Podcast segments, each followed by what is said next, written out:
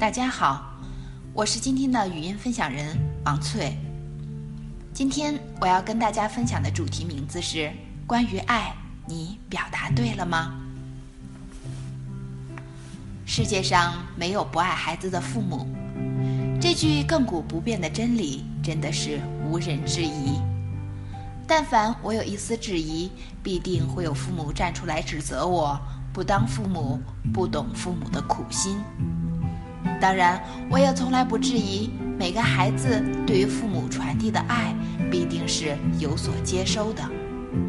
即使在某个时刻恨透了怎么会有这样的父亲或者母亲，但是事情过后，大概仍会感恩，并相信父母是爱我们的。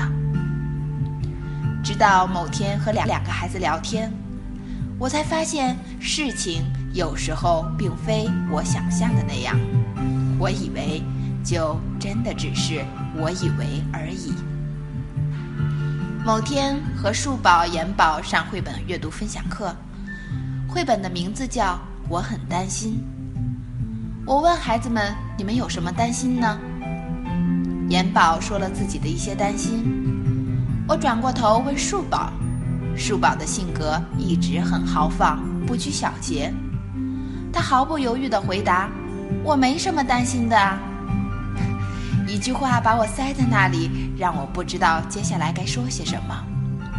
想到树宝的妈妈经常对于他的调皮感到无奈，就顺口问了句：“你这么调皮，不担心你妈妈不喜欢你吗？”树宝仍旧一副没心没肺的口气回答道：“我还有爸爸。”这时候，旁边的妍宝开口了，他毫不在意地说：“这个啊，这个我从来就不担心啊，因为我妈本来就不喜欢我。”这个答案让我觉得有点意外。延宝的成绩在班里一直很好，而且是班长，跆拳道比赛第二名。这么优秀的孩子，妈妈应该很是骄傲啊！为什么孩子会这样以为呢？于是带着好奇，我问道：“你为什么会觉得妈妈根本不喜欢你呢？”他想了想，说：“嗯，因为因为他总是说我你好烦呐，太烦了什么的。你好烦呀，太烦人了，诸如此类的话。”您熟悉吗？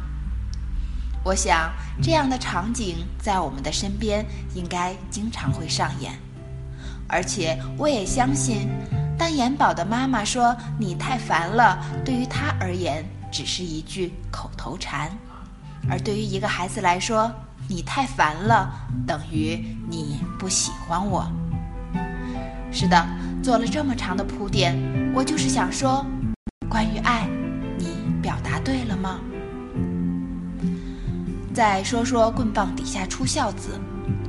对于八零后的孩子来说，这个大概真的是我们那个年代的父母所推崇的信条吧。而且于我而言，大概没有经历过棍棒的成长环境，所以即使看到那些在棍棒环境下长大的孩孩子，看到他们长大成人，我心里推测。对于父母也应该是爱的吧，当然这也只是我以为。某天和好友聊天，他说我以后不会再管我儿子了，随他了。我问他为什么，他说管他又不听，还把自己气个半死，又不落好，以后还会恨你，有什么用？还是随他的好。我说怎么会？你长这么大，你妈没说过你骂过你，你恨她吗？他毫不犹豫地回答：“恨呐，难道你不恨吗？”我一脸迷茫的回答：“不恨呐，为什么要恨呢？我觉得我爸我妈挺好的。”他接着说：“那说明他们没伤到你。我小时候，我妈打我可狠了。”接下去聊了什么，我已经没有什么印象。但是就是这样的对话，让我恍然间有种感觉：原来对父母尽孝、对父母好，不代表对父母没有怨念。那些年一些成长的伤痛在心里永远挥之不去，如好友。所以，关于爱，你表达对了吗？二零一七年脱口秀大会有一期的主题是“不要以爱的名义来绑架我”。当孩子义正言辞地说“不要用爱的名义来绑架我”的时候，当父母要因此责怪孩子如此不懂天下父母心的时候，当如此的深爱不被接受的时候，思考一下，关于爱，你表达对了吗？当你不耐烦地说“你太烦了”的时候，你心里真正想表达的是什么？当你举起手想狠狠落下去一巴掌的时候，你心里真正想表达的是什么？当你苦口婆心地唠叨一个孩子的时候，你心里真正想表达的又是什么？托马斯·戈登在《PET 父母效能训练手册》中写道。当人们开始为人父母时，奇怪而不幸的事情就发生了。他们开始承担一种职责或扮演一个角色，并忘记自己也是人。现已为人父母的他们有责任表现得比一般人更好。他们感到自己必须表现出情感上的一贯性，必须在任何时候都爱他们的孩子。必须无条件的接受和容忍，必须抛开自己的各种需求，为孩子做出牺牲，必须在任何时候都保持公正。还有最重要的，千万不能犯他们自己的父母对他们犯下的错误。这样的父母是你的样子吗？如果是，心疼自己一秒钟，给自己一个温暖的抱抱。告诉自己，你其实不必把自己装扮得如此坚不可摧，因为虽然你是父母，但父母也是人呐，和所有人一样会犯错，会软弱，也会手忙脚乱、手足无措。闭上眼，拥抱自己，问自己：当孩子需要你陪伴他一起玩耍的时候。你是否因为一天的工作太累而感到疲惫，想自己安静一会儿？你其实也并不是真的想说你太烦了，你真正想说的是对不起，宝贝，我太累了，你可以让我先休息一下，你自己先玩一会儿吗？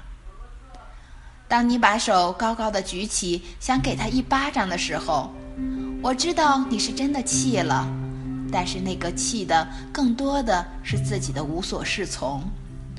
其实你想说的是，你这个样子我会感到担心，我不知道怎么做才能让你有所改善。我们能一起想办法吗？当你苦口婆心和孩子说我是为了你好的时候，我相信你真的是为了他好。但是那一刻，你是否清楚？孩子是你的孩子，可是他毕竟不是你呀。关于爱，究竟要怎么表达呢？首先，坦白地表达自己的爱。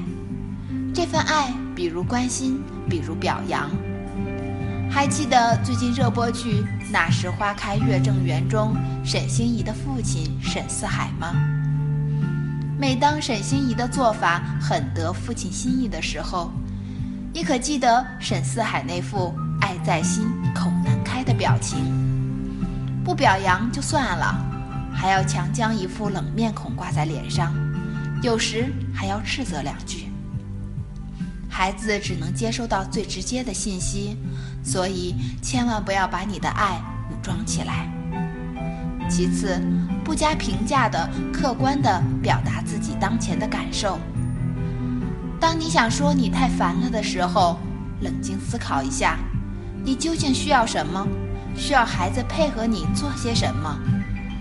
不要急着否定孩子一定做不到，你的情绪孩子都会感觉到，所以坐下来冷静的和他谈谈。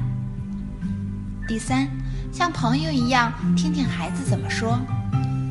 有多少我是为了你好，是站在孩子的角度去思考，这恐怕也是为什么那么多我是为了你好，却换来了那么多的白眼狼的原因。